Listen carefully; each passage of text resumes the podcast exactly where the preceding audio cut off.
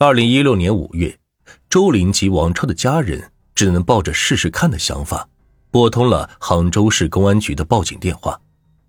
警方通过对富春的查询，锁定了两个地点：一是杭州市富阳区的富春街道，二是桐庐县城北的富春路。随即联系了两地的警方，这才有了桐庐警方辗转四川、湖北两地调查案件的情况。在听完王朝湖北老乡刘冲提到的情况后，周玲表示，她从没听说过丈夫进了传销组织，但此时，桐庐办案民警却想到了两年前发生的一幕。二零一四年四月，桐庐县公安局幺幺零报警中心在这个月接连收到了十几个有关辖区内存在传销组织的报警电话。以前传销组织都是在市区边缘发展。后来经过杭州市的打击处理后，开始往市区周边的县城移动。当时，桐庐县公安局相当重视该情况，势必要对传销组织进行严厉的打击。于是，警方联合当地的工商局，开展了声势浩大的打击传销专项整治行动。当时因为速度快、力度大，整个桐庐县的传销窝点都被警方给一锅端了。当时，警方通过对传销组织中一些涉及较浅的一般人员和无关人员清查、整治和教育后，进行了遣返。遣返的人员高达两千两百多名，其中就包括刘冲所在的那个传销团伙，而该团伙也都被遣送回了老家。因为成员来自四面八方，想要一个一个问清楚情况，实在是难度太大。民警首先调来了2014年集中打击传销活动的所有案卷资料，想从中查询到有关王超的信息，可翻遍了所有资料，没有与王超有关的任何消息。警方还是决定先从刘冲口中得知其他的传销团伙中其他人的信息，但可能是出于对传销组织上级的害怕，也可能是互相之间都用了假名，确实不知道。当深入问下去之后，刘冲等人拒不配合公安机关的调查。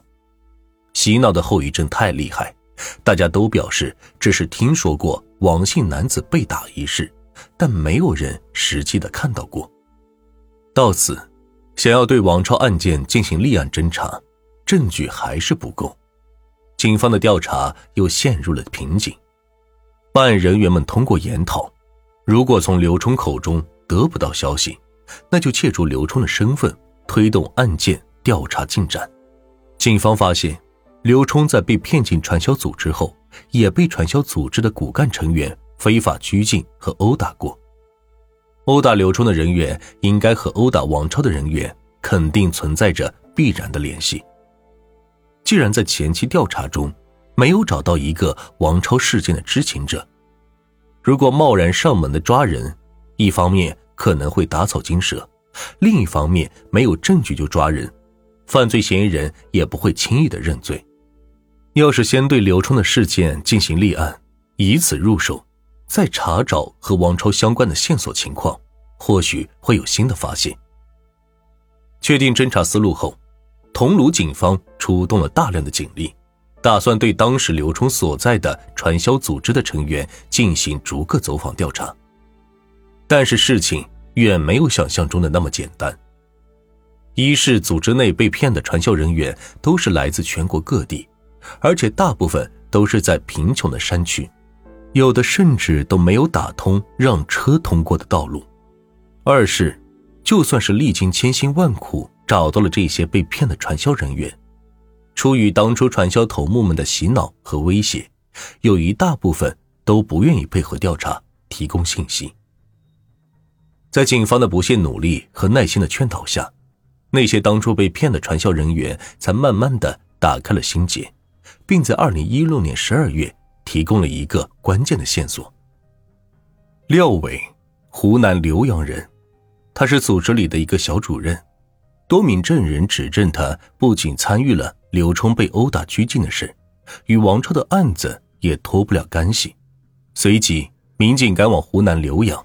对其进行审问，最后，廖伟终于交代，王超的确是当时他负责的那个传销窝点里的一员。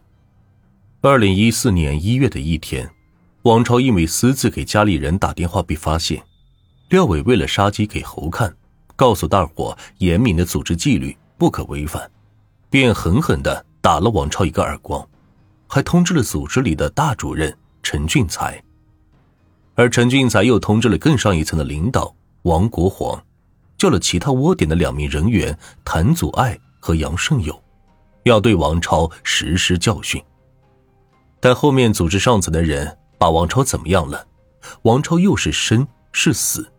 他一个身份较低的人不得而知，只知道是被送走了，而且后来也没有再见过。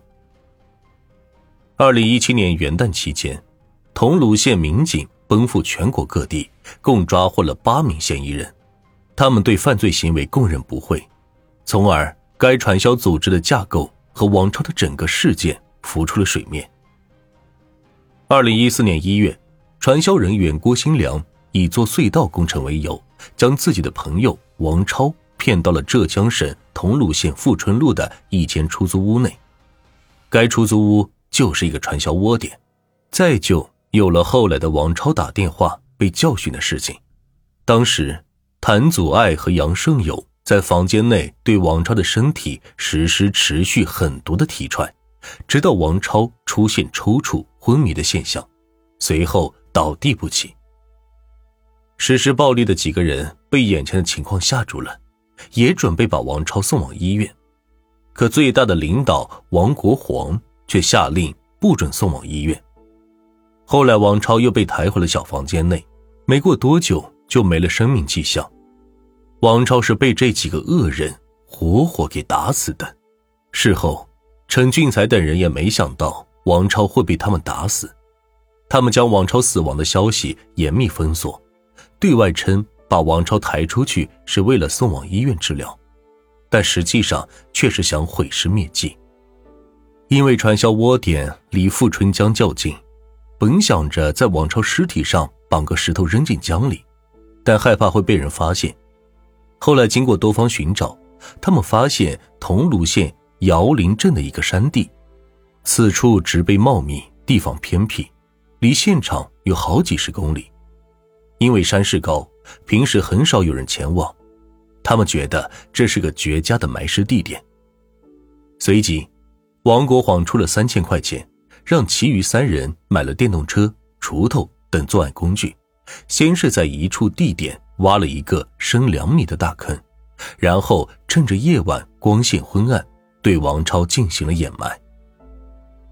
事情已调查清楚，当务之急便是要找到王超的尸体。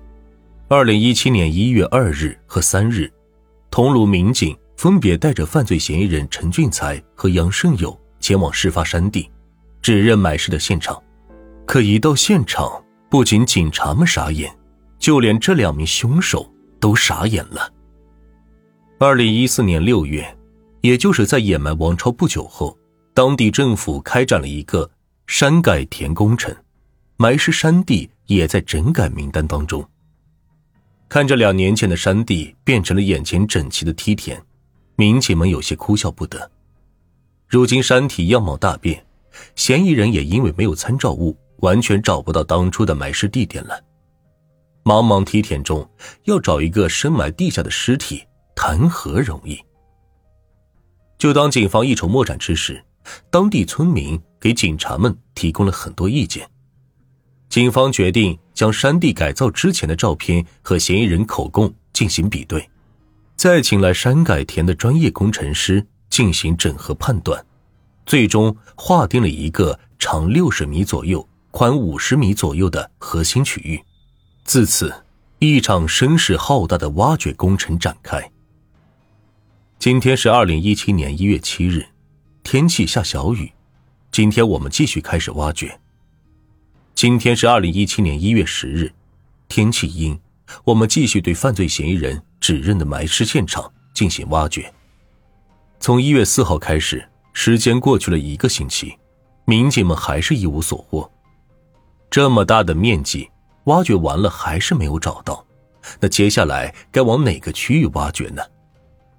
周边的村民们怨声载道，埋怨梯田都被毁掉了，就连挖掘机师傅都表示挖一年都找不到。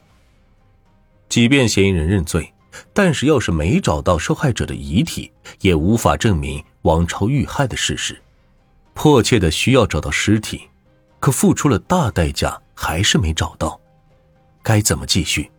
民警们陷入了两难。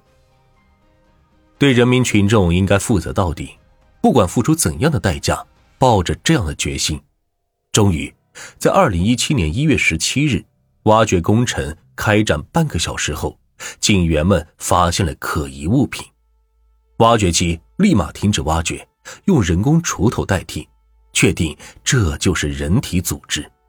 随后，在提取了王超孩子的 DNA 后，与该尸体进行比对，最后证实失踪已久的王超就是这具被掩埋了两年多的尸体。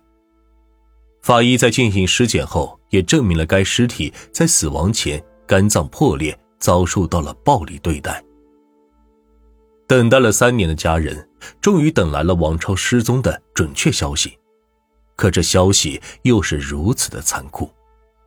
尽管家人们心中曾有过无数个想象，但谁都不希望等来的消息是死亡。传销的危害难以想象，曾经为了逃出传销窝点跳楼、割腕自杀的人不在少数。加入了传销组织，在社会上进行偷、抢、骗以及故意伤害的也大有人在。斯人已逝，大家期盼的不仅是抓获凶手、告慰逝者，更是希望传销的危害被人所知，一起营造一个和谐共生的社会。